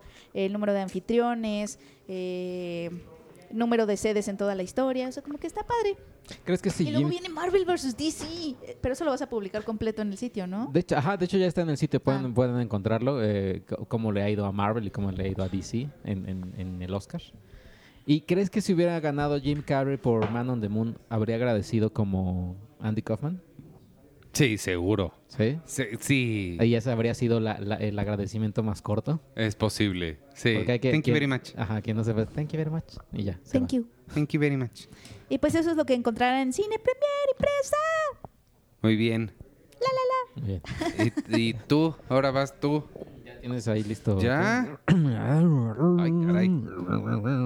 Esta semana con Devon's Agua. Me encanta porque además ustedes por escuchar no están aquí para verlo, pero cierra los ojos y todo, Yeah. Sergio. y Lo no, o sea, siente. lo siente. Sí, siente la música en sus venas. Siento la música en mis venas. Espe- y esperemos el momento en que alguien conozca de Bonsawa, de, de nosotros, y le diga. ¿Tú crees que Devon Sawa nos quiera? Yo creo que sí. Esta semana en Devon Sawa, para quien no sepa por qué hablamos de Devon Sawa todas las semanas, es porque una vez estábamos hablando de ídolos noventeros y asumimos que estaba muerto Devon Sawa y resulta que no, está muy vivo. Entonces todas las semanas regresamos con él para asegurarnos de que sí va siga vivo y, y bien. Y esta semana en la vida de Devon Sawa continúa poniendo fotos de su hija, de verdad, eh, o sea, digo, yo sé que está enamorado de su hija porque todos los papás quieren muchos hijos y este señor se la pasa poniendo fotos de sus hijas, este, jugando, bailando ballet y de su hijo que está ahí sentadito. Y luego puso una foto de lo que hablamos hace ratito del, de Will Smith vestido del genio. Genio. Qué cosa, de veras. ¿Sí vieron la foto los dos? No, sí, el trailer, bueno, o sea, el trailer y, y- Sí, y- no, no, y todo no. eso. ¿Qué, qué, qué, qué, qué cosa de veras? ¿Qué les, qué, qué, qué- qué les, qué les hace sentir el genio azul? O sea, te digo, alguien una vez, alguien tuiteó así hace poquito, Jar Jar Binks lo sentimos mucho. Eso. O sea, eh, o sea, todo nuestro odio hacia ti, no, no sabíamos lo que nos esperaba. no. No. está cañón, está, está muy cañón. Pobrecito, porque a mí Will Smith me cae muy bien. No, Will Smith es increíble. A mí también me cae muy bien, pero siempre pasa, o sea, creo que con Aladdin siempre me pasa que le estaban, cuando estaba ahí en Londres, le estaban pasando en la tele con la voz de Robin Williams.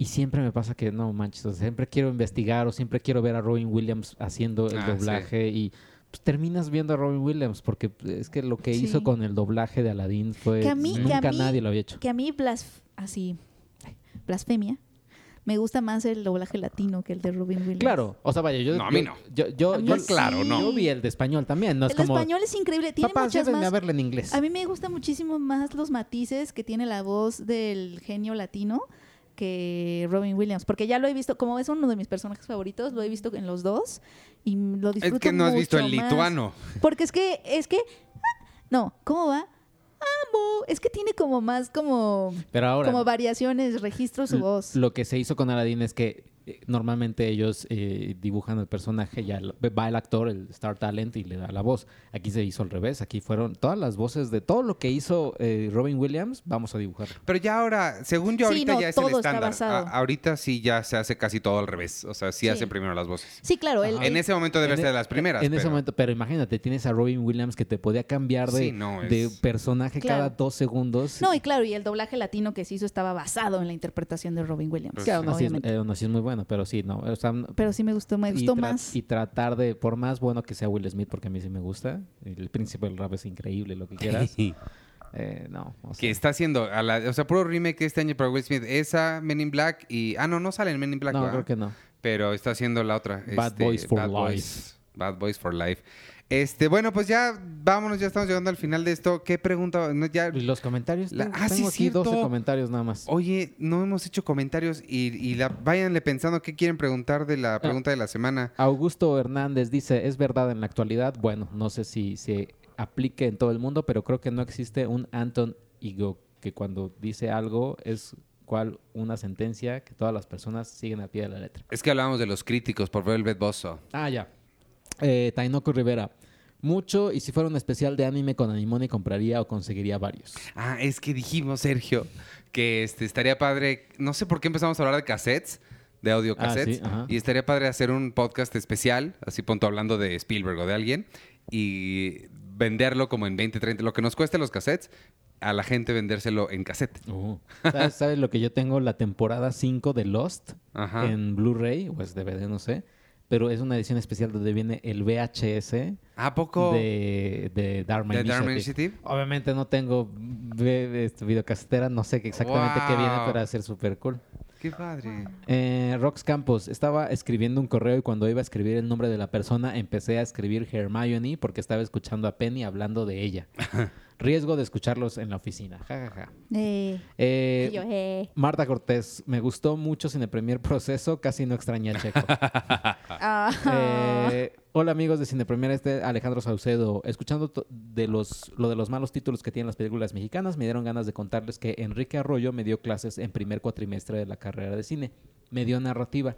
El que es el director de Una familia con madre, que por cierto a mí no me gustó nada, no le digan, jajaja. Y antes la película se llamaba Mole de olla, así estaba en todo. Tuvimos la oportunidad de ver la carpeta de producción y siempre estuvo registrada como Mole de olla, pero les costó un trabajo gigantesco estrenarla, años y lo consiguieron con Sky Media y tuvieron que cambiarle el nombre, supongo para hacerlo más atractivo, según ellos, e igual hicieron trailers nuevos. La neta yo siento que está feo porque como el autor porque él como autor siempre la pensó como algo en específico, siempre era mole de olla por esta alusión a las familias mexicanas y sus platillos, que a veces unen a sus miembros y terminó siendo un título de moda, chascarrillo, para poder por fin estrenarla. Pero bueno, igual y supongo que así es la industria, ¿o no? ¿Ustedes qué opinan? O sea, lo mismo le hicieron a- Sí. a, a mi amigo Sergio, que su película se llamaba Aurora Boreal. Toda la vida se llamó así y cuando la estrenaron la distribuidora le dijo, no, le vamos a poner mi último día. Mm. Y, pues, Sí, y eso sucede también con las películas este, hollywoodenses que traen para Sí, acá, que se no, les cambia el nombre como, como a eh, First Reformed, que se llama El Reverendo. O Sil- ahorita que hablamos de las comedias que viene Silver Linings Playbook y en Los español, Juegos del Destino. como Los esta niña salió, acaba de salir los Juegos del Hambre, los Juegos del Destino. Sí, sí, sí. Híjole. Sí, lo mismo sucede aquí para apelar al más público posible, ¿no? Como estrategia de marketing. Sí, porque además los Juegos del Hambre y Silver Linings Playbook comparten un montón de público. O sea, Eh, Carla Elizabeth Mayagua, eh, qué gran entrevista y qué señorona es Marina de Tavira. Es verdad que México, mi familia y muchas familias se han conformado por historias similares a las de Sofía y qué poderoso es ver eso en pantalla. Yalitza es una reina y toda una inspiración y ya era hora que se notara el racismo y clasismo velado que siempre ha existido en nuestro país. Ahora es tarea de todos evidenciarlo y eliminarlo. Gran podcast de proceso. Gran podcast de proceso. Eh, estoy escuchando los podcasts antiguos y en Spotify y falta el 38. Ayuda. Chido Cine Premier Proceso. Saludos. Alan Cruz. Sí, el 38 no es el episodio perdido donde entrevistaste toda la hora a Christopher Nolan. Ah, creo que sí. Creo que es Y habla en español y cantamos al final un poquito de, de Amante Bandido de Miguel es, Bosé. es el episodio perdido. Eh, Gabriel ¿Por qué Valenzuela. pensaste en amante bandido? Yo de verdad tengo mucha curiosidad de eso. Eh, Gabriel Valenzuela, curiosamente también pensé en el líder Christoph cuando hablan de los críticos de cine que ya no existen. No me odien. Por otro lado, me imaginé el tema de Cine Premier Empresa con el título Cine Premier Proceso. Es que por- se con- nos convertimos en proceso si no estás, Checo. Sí, sí, sí, hay que... Hay que ah, no, bueno. Eh, la- Laura No, Pineda. imagínate que hubiera tocado que esta semana no estuvieras cuando tocaba Cold War. Híjole, no, bye, seguiríamos hablando de cómo el trabajo. el color. Shoplifter. Ay, no, Eh, bye. yo sí quiero decir cosas de Cold Bye, War. bye, bye. Eh, Laura Pineda, a mí me encantó Green Book, también el Ku Klux Klan, pero Roma sigue siendo mi máximo. Eh, Daniel Macrini, Venezuela necesita ser intervenida por fuerzas militares extranjeras debido Ah, a la caray. cantidad de células terroristas, narcotráfico, guerrillas, milicias marxistas, Sergio, ¿qué estás leyendo? colectivos armados bajo el entrenamiento de Cuba y Rusia. Entiendo lo de Trump, pero esto es necesario. ¿Eso qué? Pues así lo escribió Daniel. Pero eso eh, es el comentario a qué? No sé, u- ustedes que hicieron sin el proceso seguro deberían de saber. De Venezuela, no creo haber ¿Pero cómo empieza otra vez? Venezuela necesita ser intervenida por fuerzas militares extranjeras. Ah, no, de- es que hablamos de es que hablamos de Víctor Jara, el, el asesinato de Víctor Jara, el, can- el cantautor Ah, chileno. pero pues... Y cómo Estados Unidos intervino un poco, de cierta forma, o creó las condiciones Ay, para caray. el golpe de Estado. ¿Ven lo que pasa? Ya de No, aquí- bueno, eso... Para el golpe de Estado y para que pudiera estar Pinochet. Eh, La- Lauricef83. Hola, bebés. Me encanta su podcast, en especial por la participación de Penny. Y para la duda sobre el significado de Bel Buzo, ah, cuando lo leí también dije. Eh, sí tiene una connotación sexual. Búsquelo en Urban Dictionary. Sí tiene una connotación sexual. Velvet. Ah. No la voy a buscar. Hay que buscarla, yo sí. Nosotros rápidamente buscamos en la oficina. ¿Qué fue lo que buscamos? Uy, algo horrible, pero no me acuerdo qué fue. No, ah, eh, Pokémon. Pikachu o Pokémon. ¿Sí era Pokémon? No, Dragon Ball. Dragon Ball. Porno Dragon Ball. No, Ay, no. no. no, busquen, amigos. Fue horrible, fue horrible. Estamos tratando de olvidarlo. En el sitio Ericito dice, a mí me encantaría lo de, lo de grabar el podcast en un cassette. Aún tengo mi grabadora, pero podrían hablar de cosas súper personales y hacer muy, muy exclusivo y personal para quienes lo compren. ¿En dónde deposito? ¿Tendrá un costo extra si lo pido? Por... No vamos a hablar de cosas personales. Oye, a ver, ¿qué pasó con...? No, no, no. Natanael Miranda eh, eh, nos dijo, estaría muy cool que hicieran un episodio en cassette. Por un lado el podcast y por otro un mixtape armado por ustedes. Qué genial que les gustaron los pines. Fue el que nos mandó los pines. Ah, no, a mí me, encantó, me vi, encantó, muchas está gracias. increíble. Me falta sacarle foto en mi mochila. Me emocioné cuando lo mencionaron, no me lo esperaba. Les dejo la cuenta para que le sigan en Instagram. Es arroba itsarap.store.mx. Rap es, bueno, es Vayan amigos, porque de verdad está bien bonito. Cuando dijiste les dejo la cuenta, dije, "Ay, que no eran regalos. Sí, Capitán Subasa dice, si hacen lo de la ruleta de pelis, híjole, eso de pelis, tenemos que tener una conversación tú tú, eres y el más yo. peligroso, el rival más Capitán peligroso. Ah, sí. Subasa, por favor, eso de pelis, esa palabra no la usamos aquí. Déjalo, que la gente usa como Eh, quiera. porfa, también incluyen en el podcast un segmento para hablar de cuál les tocó y qué les pareció. Sería muy interesante. Claro, si lo hacemos, estaría. eh, el- la, la idea es venir a hablar aquí de a ver qué te pareció la cosa que te dejé. Crucio nos dije, no leyeron los comentarios de la semana pasada. No, se nos fue la onda, Crucio, no solo los comentarios, sino la pregunta de la semana. Este, yo sí jugué mecano con mi mamá, ¿ves? Ella sí lo conocía. Mis tíos hasta la fecha los tienen y de niña me la pasaba armando cosas, ya luego brinqué al Lego. Respecto del debate que se dio sobre el racismo y los prejuicios de Yalitza y cómo la mente disfraza todo para que no te haga ruido, les recomiendo muchísimo un libro cortito que se llama Alfabeto del Racismo Mexicano de Federico Navarrete. Uy, que, y, y, y ahora hay- está el rumor de que hay un chat de actrices que se están poniendo de acuerdo para pedirle a la academia que no la consideren para el Ariel. No manches, es que de verdad. Salió un rumor. A Y Yalitza. muchos, muchos medios este, lo tomaron como nota. Ajá. Pero es un rumor, todavía nadie lo confirma. La academia ha dicho que no ha recibido ninguna petición. O sea, sí quiero dejar en claro que es un rumor, pero. Ni le van a hacer caso a la híjole. petición. No, no pueden. No, no, No, no, sí. no. Pero híjole. Bueno, ¿qué quieren preguntar esta, esta semana? Esta semana, eh, no sé si eh, como si fueras o sea, si tuvieras una, una escena tipo la boda de mi mejor amigo donde empiecen a cantar así como tú dices, que no, no, no te imaginas por qué yo escogí Amante Bandido. Es no, que la- es no la sé, de hecho tengo un poco de, de ¿cómo se llama? Suspicion. Oye, ahí está Arturo, lo estoy viendo por ahí. Suspicacia. Mira, es que yo las que puse eh, en mis Instagram stories fueron Bella de Manuel Mijares, Ajá. eh, Hacer el amor con otro de Alejandra. Guzmán. Ah, esa es buena, esa es buena. Esa podría ser. Amanecer con el... eh, Amante Bandido, Yo no te pido la luna, eh, Yo no te pido la Lobo de Dulce, porque eres un lobo. Eh, ¿Quién como tú de Ana Gabriel? ¿Quién como tú? Culiquitaca, Curiki. Eso estaría difícil, sería un reto. El Gran Varón No sé ni qué es eso. y El Paso del Gigante. Tu, tu, tu, tu, No, pero. ¿por qué no pensaste en Selena? Yo de verdad voto por Selena. Fíjate que yo me Una gusta de Selena, pero yo no soy muy o fan. Selena como de cada vez, cada vez que O sea, ¿tú, vez, tú cuál, vez. ¿tú cuál sería Selena? Sí, yo creo que Selena hubiera sido una gran opción. O un mariachi, como si nos dejan. Oigan, O sea, rápido, no sé. se está incorporando Arturo. Él sí llegó al final del Llegó, él sí llegó literal para despedirnos. A mí me hicieron la broma de que se estaban despidiendo Pero cuando llegué. me interesaba mucho que sí, que sí vinieras, uno, para que tus fans sepan que existes todavía. Mis fans. Y dos, para que presentes la entrevista con la que nos vas a dejar. Sí, eh, entrevisté a Checo porque Sí. fíjense que la situación en Venezuela está muy cabrona, entonces Alguien sí nos contestó Sí, de la intervención. debería de haber intervención Sí extranjera tuvimos un militar. comentario de, de- ¿Ah, al sí? respecto, sí. bueno, De esos que no, po- de no casi no tenemos jamás. este, ok. Presenta tu entrevista. Ah, hola, yo nos soy vamos. Arturo Magaña. ¿Qué? Ah, sí, ya, ya nos vamos, ya. Ya.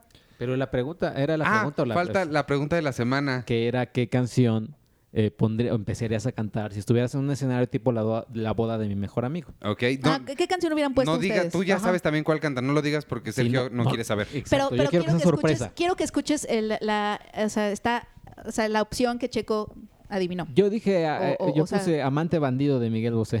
E- esa es la que él apuesta que, que Pero no digas cuál es para que Sergio no quiere saber. Pero, y la pregunta de la semana puede ser esa. ¿Qué canción ustedes empezarían a cantar En un restaurante. en un restaurante con sus amigos? ¿Cuál hubieran puesto? ¿Cuál les parece apropiada para Tú hacer dices eso? Selena, ¿no? Curikitaka. sí, Selena, sí. Una de ¿Tiene Selena que ser en español? o un Pues sí, mariachi. a mí me Sí, dijeron, yo por claro, eso sí les tiene que ser en español, pues sí. O Ay, sea, la- ¿Sabes cuál? sí, La- Yo de entrada Celso. no haría un remake de una película Sí. como la boda No, de mi no, mejor no. ya- amigo, pero... pero si eres Celso García y estás ahí y tienes que decir cuál, ¿cuál sería? Dios mío. Eh, yo creo que a mí me gustan mucho las bodas. eh, me divierto mucho en las bodas. Y creo que lo que siempre pega, así te guste o no, es Bule Bule. Bule Bule es increíble. Timbiriche o Timbiriche es. YMCA o... Pero Timbiriche, ¿cuál canción? No, pero la escena de la boda de mi mejor amigo es antes de la boda. O sea, se están comiendo en un Ah, no, claro, pero. Arturo dice por el nivel de convocatoria que puede tener Ujú. canción. Timbiriche, ¿cuál? Timbiriche, la que sea. Este, desde, Besos de ceniza. Desde besos de Ah, sí, ceniza sí, sí, sí. hasta... No, tú y yo, somos, uno, mismo. uno mismo. Oye, que hagan una serie de Luis, como la de Luis Miguel, pero de Timbiriche. Esa sí estaría buena y que se, que se arme casi tipo... No, o que hagan... No, ya. Netflix, aquí les va mi pitch, que ya que Pues quieren hacer avísenle, 50, ajá. 50 títulos. Mi Es pitch es serie de cada uno de los integrantes y luego al final, pum, mi Avengers es Timbiriche. Ándale. Serie de Paulina Rubio, serie de Thalía, serie de los que otros, ya no sé cuáles. Son. otros. De Nadie se acuerda Benny, de de, Alex Diego, nunca. de Alex. De Alex, de Alex es un corto. Espérate, Bueno, Ta- pero habría que de- Espérate. delimitar, habría que delimitar qué parte de la historia de Timbiriche. Porque ¿Talía Timbiriche sale en tiene- Timbiriche? Claro, es que justo eso. Timbiriche tiene una cantidad de, eh, de miembros que. ah, eso suena feo. De integrantes que. mm, que es, es. Cada historia de Timbiriche es muy distinta a la ¿Ricky otra. Martin salió en Timbiriche? No, él salió en menudo. Menudo. Oye, pero eh, no, tú, tú también ya viste Versace y no hemos hablado. ¿Ya vieron ustedes Versace? No. Uy, Véanla, muy buena. véanla este fin de semana para que la podamos comentar la semana que entra. Porque está bien padre. Está, está en Netflix. Y es que me acordé también porque el documental que vi de Elton John en la mañana era súper amigo de Gianni Versace. Y se puso bien triste cuando se murió. Y a la semana le mataron a Diana. Ah, Está bien feo eso. Oye, este, presenta tu entrevista y ya vámonos. Eh, sí, hablé con Bárbara Enríquez, la, la encargada del diseño de producción de, Roma. Ella junto con Eugenio Caballero eh, diseñaron los caprichos y las memorias de, Alfonso Cuarón. Y platiqué con ella eh, unos días después de que fue a la toma de la fotografía de, de los nominados. Entonces, estuvo, creo que me pareció muy interesante lo que nos dijo. Y pues escuchen, a ver qué les parece. Ok, ¿Y qué fue la pregunta de las.? Ah, sí. ¿Cuál? No, Ah, pero tú no dijiste. Ah, no, ¿Cuándo yo no dije. dijiste? Ah, ¿sabes cuál? La de Dam Chubidu Dam Dam. ¿Pero Ah, en español? Sí, Sí, claro. hay una en Ah, español este de es OV7, el primer. ¿no? Ah, de la onda de vaselina. onda No, la de vaselina, vaselina. claro. Ah, la onda de vaselina sí puede ser calendario de amor. Uy, calendario de amor. Calendario de amor podría ser. Febrero, pero nunca me acuerdo exactamente de, de qué sucede en los... En enero cortaron rosca de reyes. En febrero San Valentín se enamoraron. Marzo. En marzo primavera ya se enamoraron. En no, pero abril dilo, dilo conejitos de como, Pascua dilo nos damos. como si recitaras un poema, Iván. En mayo a tu mamá Mi un mamá regalo. un regalo. A tu mamá un regalo llevo yo. En junio de fiesta vam- vamos a la vacación. No, no, no.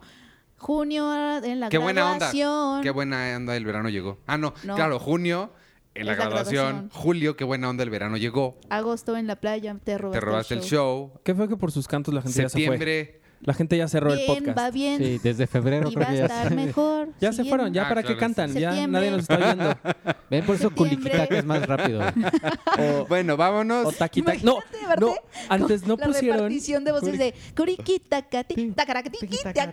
No, antes no pusieron payaso de rodeo y estas cosas Ajá. que. Seguro. Ay. No lo sabemos, que Checo descubra cuál fue la que, sí, que pusieron. estoy, estoy, es como ver un, no va a sonar feo lo que es como ver un choque automovilístico y tú te- así de morboso vas. Pero No. ojalá alguien que escuche el podcast no te lo, no te lo spoilee. Amigos, No, yo creo si, que- si ustedes saben, dejen Sí, que no lo Checo lo descubra por sí mismo. Este, bueno, vámonos. Nos escuchamos la semana que entra. Gracias, Arturo, por acompañarnos cinco minutos. Yo soy Iván Hola. Morales. Me pueden seguir en arroba Iván Morales y en todas las redes sociales de Cine Premier.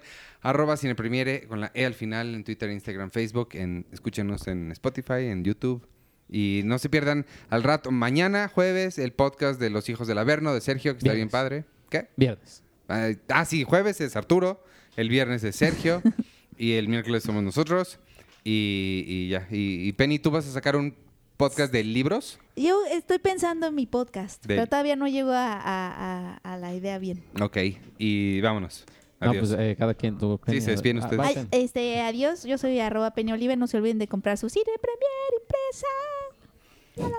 Eh, yo soy arroba checoche y un saludo a Tenoch Huerta. Creo que hoy sí hablamos de él también un poquito. Poquito lo mencionaste. Y, y los patrocinadores, eh, a Hooters y Chilis, que nos patrocinan Chili's. alitas. Eh, ¿Y qué otros eran?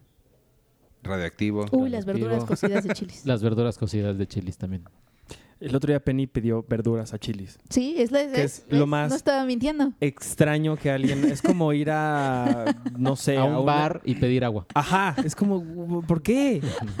Oye, ¿le man- ¿no le vas a mandar saludos a las actrices que están en el chat contra Yalitza? ¿Cómo? ¿Hablaron de eso? Como no- Sí. sí. un poquito, como, pero como no sabemos quiénes son. Así Ay, que- que Artur nos diga, ¿sí? ¿Sabes y ya? cómo y cómo se llama No. el cómo se llama el, el grupo. A mí me da curiosidad cómo se llama el grupo y el, el avatar, o sea, la imagen del, del grupito. ¿Será Yalitza? Pero ¿sabes qué es triste? ¿Qué tal, qué tal que hay actrices que no están en ese chat, que se enteraron que no están en este chat por este Ajá. rumor Ay, también? amiga, O sea, qué como- poca. No, pues es que ya, ya empezaron pseudo periodistas a decir, fue fulana de tal y está venga y empezaron a, decir están nombres, dando nombres. lo cual es muy peligroso porque pues está señalando a alguien que ni siquiera sabe si sí están o no. Y aparte hasta lo, donde yo sé, porque evidentemente cuando ya se destapó esto pues ya nadie quiere hablar, ¿no? Nadie está y nadie dijo nada. Lo que es lo que yo sé es que no es que no ¿Qué tal quieran que que ese chat ya está, lo borraron? Seguro, sí. No es, no es que no quieran que la nominen. Lo que, según se, se estaba discutiendo, era ella tiene que estar en la categoría de actriz revelación, no en la categoría de mejor actriz. Que son cosas distintas porque muchos medios lo has- han cabeceado sus notas en internet, sobre todo de las actrices que quieren boicotear a la Pero es que eh, resulta que es- esa decisión de todas maneras no la toman las actrices, la toma el productor.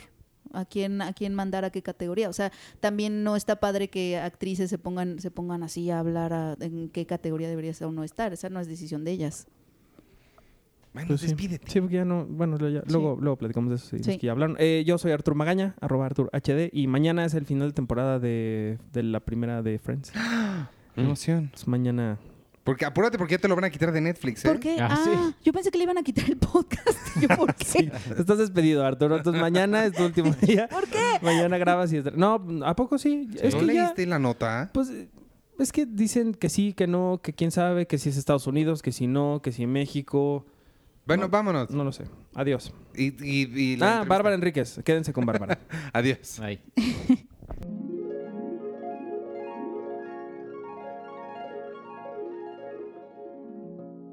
¿Cómo estás? Han sido, me imagino que días, semanas, quizá un año complicado, bastante movido para, Para ti, ¿cómo te sientes ya de estar de este lado de pues del, del éxito y del reconocimiento de, de la película de Roma?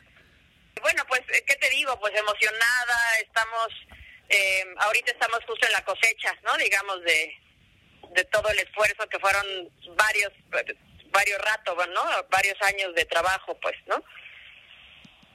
Has tenido una, una carrera muy, muy larga, muy importante, muy interesante. También has trabajado con grandes directores, eh, con, con grandes historias entre manos. ¿Cómo fue eh, el conjuntar toda esa experiencia previa y, e imprimir tu trabajo en, el, en la realización de, de Roma? Bueno, eh, digo, es un poco, o sea, llevo un poco más de 20 años trabajando en cine. Eh, por supuesto, toda la experiencia, cada vez que haces una película, todo lo que tienes, todo el bagaje, todo el background que tienes, lo imprimes en esa, en la, ¿no? En la película en la que estás trabajando, ¿no? En el proyecto en el que estás trabajando.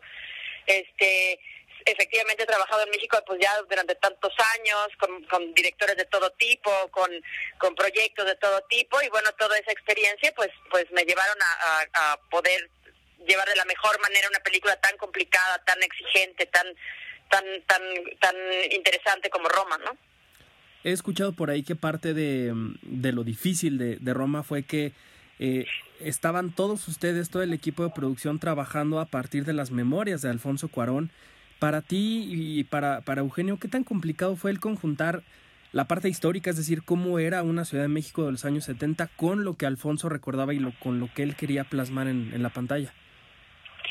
Pues complicado, sí, sí fue complicado. O sea, la película tiene muchos momentos que son recreaciones históricas muy fieles, que eso, bueno, para eso hicimos, hice un trabajo de investigación histórica muy, muy detallado, muy, muy amplio, para poder eh, tener referencias de calles, de lo del, del halconazo, de cines, o sea, hizo, se hizo un trabajo muy complicado y bueno, siempre recrear época, sobre todo con ese detalle, es, tiene su complicación, ¿no?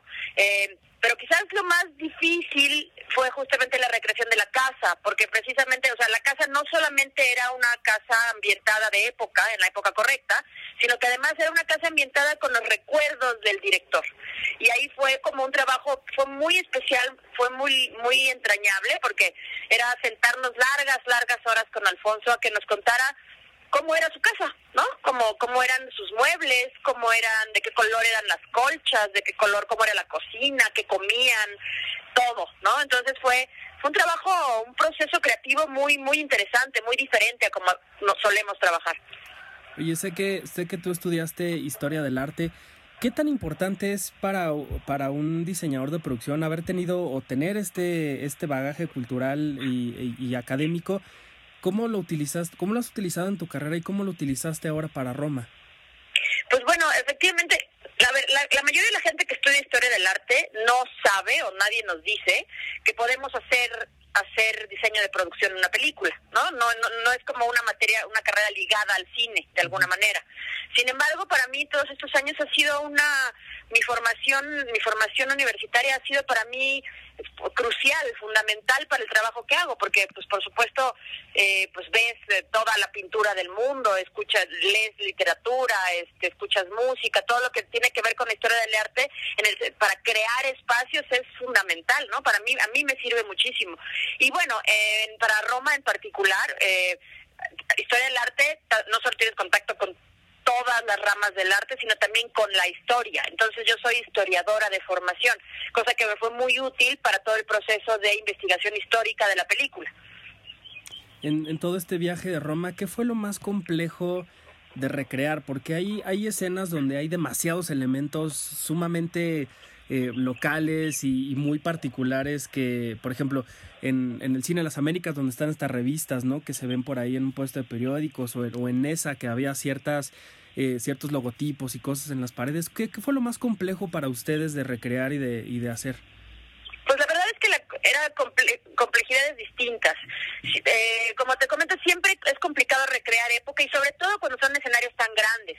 ¿no? O sea, todo el espacio del halconazo, el cine, las calles, son espacios como muy abiertos donde tienes que pues la, complicación es, es, gigante, ¿no? Recrear época es, es muy complicado y está además lleno de detalles, como dices, o sea, teníamos puestos de periódicos con periódicos y revistas de la época para que se vieran de una pasadita, pero ahí estaban, ¿no? Este, rellenábamos todos los, los, los escaparates de las tiendas en insurgentes para que se vieran de lejos o de cerca, no importaba, ¿no? Este, todo eso, eso fue fue muy, muy complicado, pues por lo que significa eh, eh, juntar, recrear elementos de época en esas, en esas cantidades. Pero quizás, quizás lo más complicado fue la casa, justamente por lo que te contaba de, de que no solamente es un no solamente es un espacio de época, sino que además es un espacio de recuerdos. Entonces, los recuerdos eran muy específicos. La creación de esa casa fue una fue un, un, espacio muy muy muy específico que teníamos que retratar y ese quizá fue el, el, reto más más difícil. Oye, en una película me imagino que el diseñador de producción, además de que tiene relación con todo el con todo el, los miembros de la producción, me imagino que con el fotógrafo tienen una relación muy cercana. Pero en este caso, que, que Alfonso junto con, con Galo, que fueron eh, ahí los que estaban a cargo, digamos, de la, de la fotografía, ¿cómo fue la relación en particular con Alfonso de, pues él era el director y además el cinefotógrafo de la película?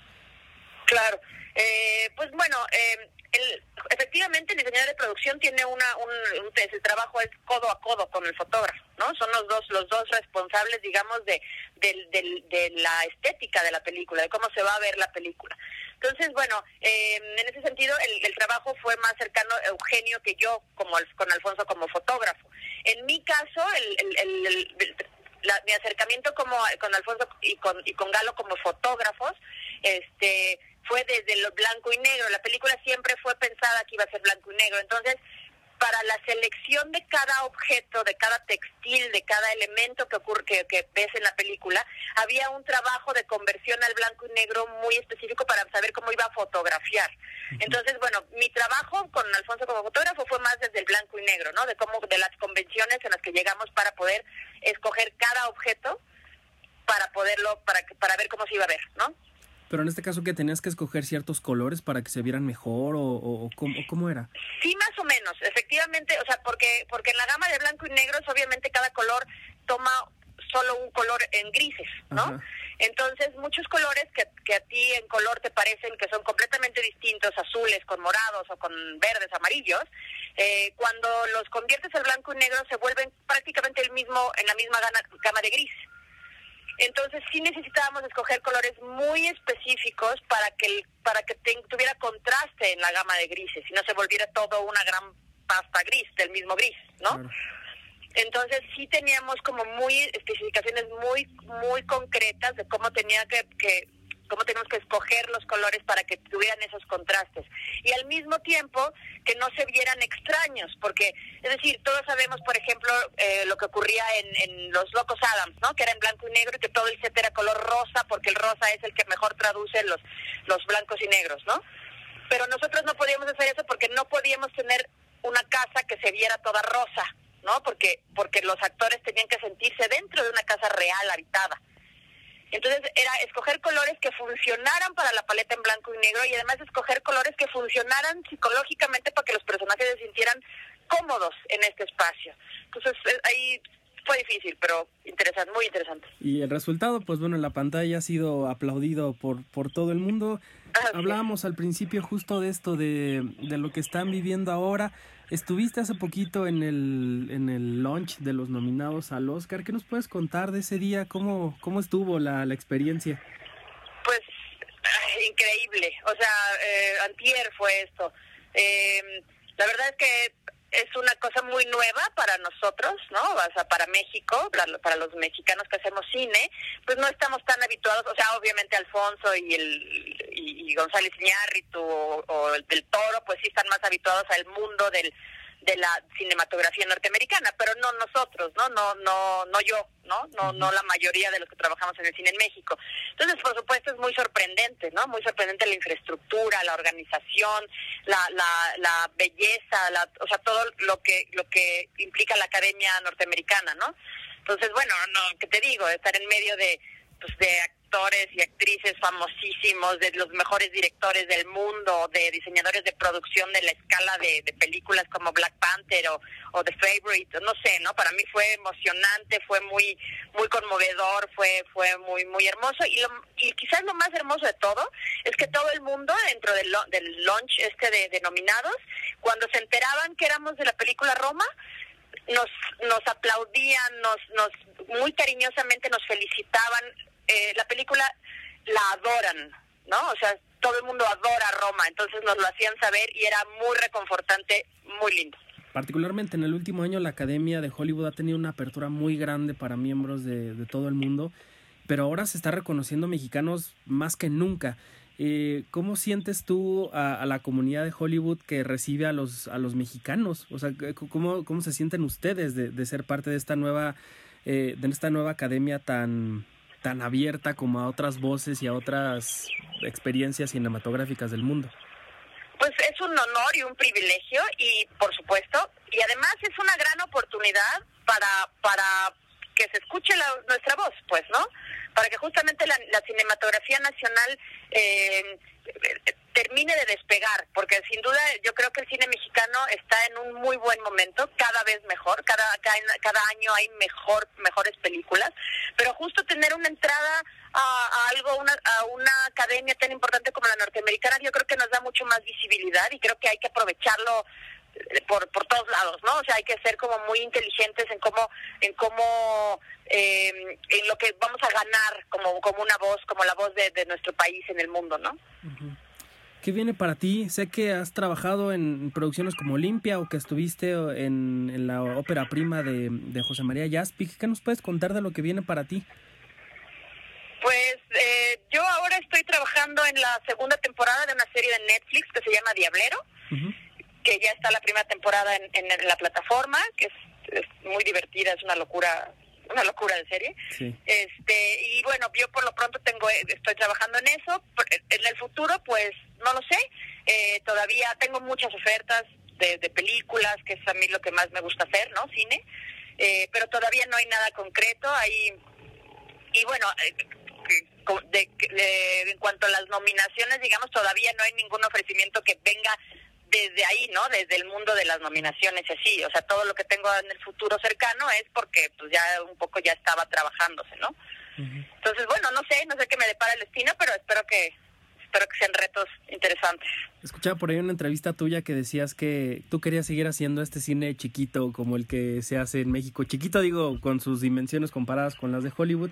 Pero si sí llegara algo así como muy grande de, de, una industria como la de Hollywood, ¿te, ¿te irías? ¿Trabajarías allá?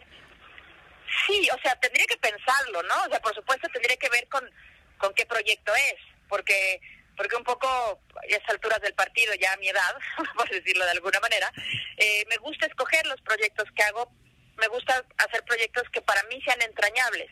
Entonces, por supuesto que si me invitan a hacer algún proyecto, no importa el tamaño, pues, pero si yo considero que es una es un proyecto que, que me reta y que me y que me gusta y que me llena, pues por supuesto, por supuesto que me iría a donde sea, pues, ¿no? Perfecto, pues estaremos muy al pendiente de lo que venga para ti y pues la mejor de las suertes en esta en esta cosecha, como decías hace rato de de pues de lo que ha sido el resultado del trabajo en Roma. Te agradezco mucho por tu tiempo y, y aquí estamos para cuando nos quieras contar algo. Aquí está Cine Premier para lo que nos gracias. Gracias, gracias. Te mando un abrazo y mucha suerte. Felicidades.